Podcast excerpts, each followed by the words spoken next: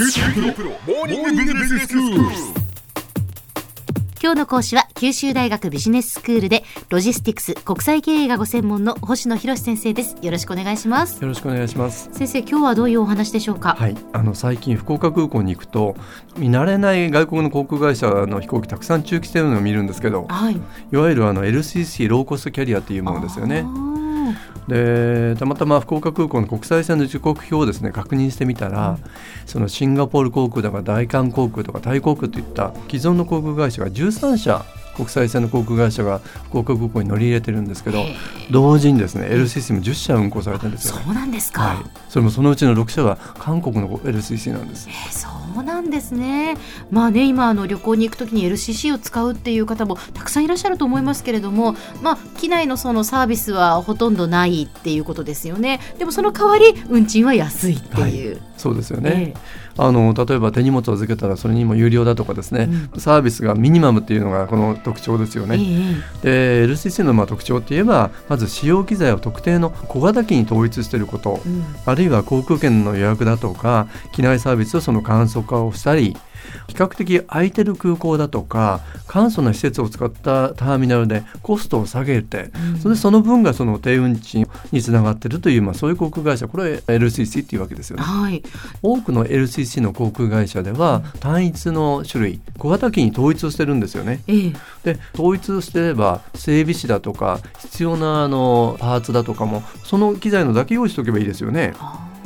るいはパイロットもそうなんですけどパイロットの免許って実はそれぞれの機材ごとにちゃんと資格を取らなきゃいけないんですよね。そうなんですか。そうなんですでそうするとうん運航も整備もサービスも、まあ、慣れた一つの種類に集中することができますよね。うんでこんなことが、まあ、機材を統一する効果です、ええあと空港の施設っていう意味ではなかなか、まあ、LCC の専用ターミナルっていうのは日本では数少ないですけど、はい。今成田空港でも関空でもですね既存の航空会社が利用するターミナルと別のところにですね非常に簡素な内装のターミナルがあるんですよね。うんで例えばあの関空をそのベースにしているピーチアビエーションなんか見てみると、まあ、普通のですね座席を取るようなえきちんとした機械に変えてここではもう段ボール箱ので作ったセットの中にですねパソコン1台置いてそれをお客さんが利用すると、まあ、そんな形でコストを落としてるんですよねあ。そうなんですね。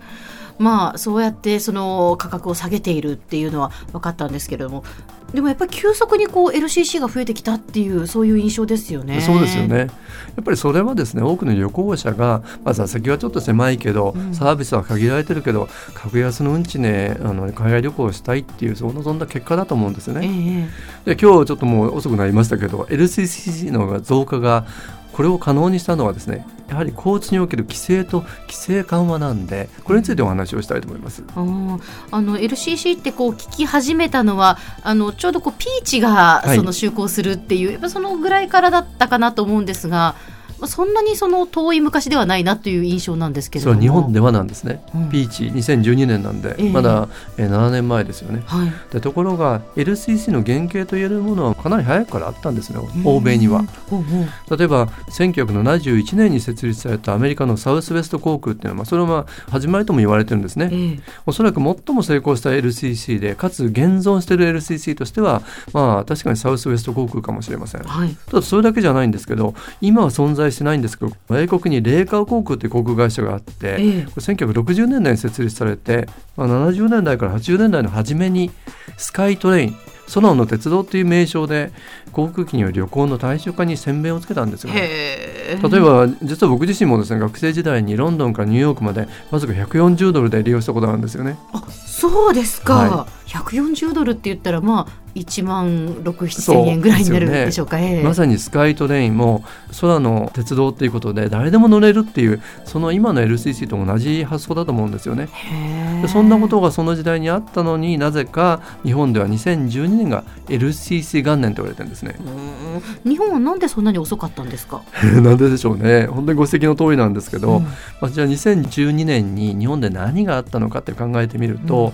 オーストラリアの航空会社と JAL がですね設設してジェットスタージャパンという会社ができた、はいえーマレーシアのエアアジアと ANA によるエアアジアジャパンというものがその当時設立されて、でピーチアビエーションのこの3社の LCC がですね、えー国内で飛び始めたのがこの2012年なんですよね。ええ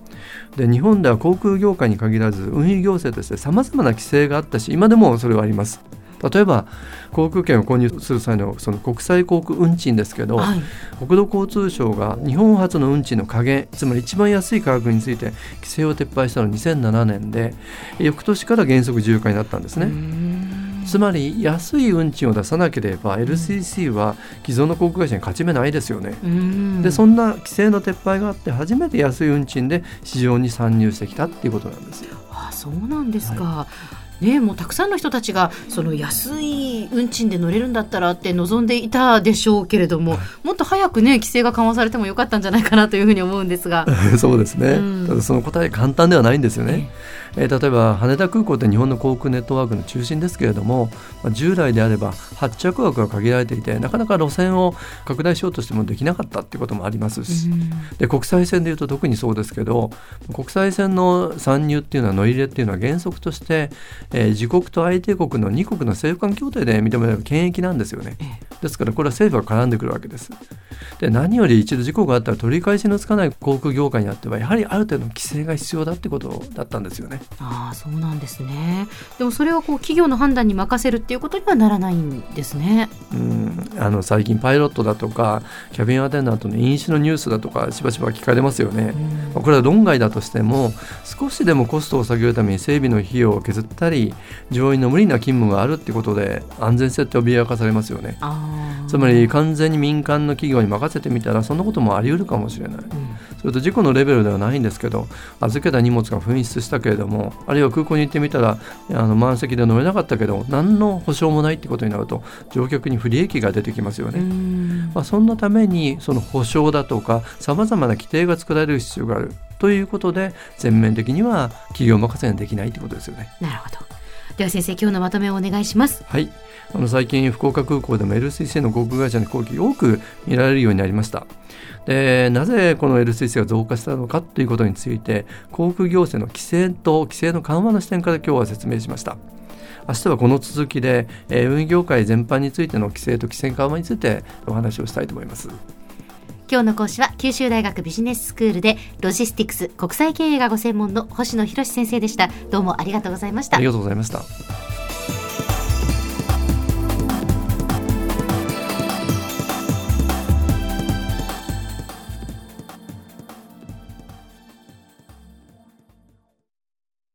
QT PRO は通信ネットワーク、セキュリティ、クラウドなど QT ネットがお届けする ICT サービスです。九州中に展開した光ファイバー網を基盤に一番身近なビジネスパートナーとして九州の企業、自治体の皆様をサポートします。詳しくは QT プロで検索を。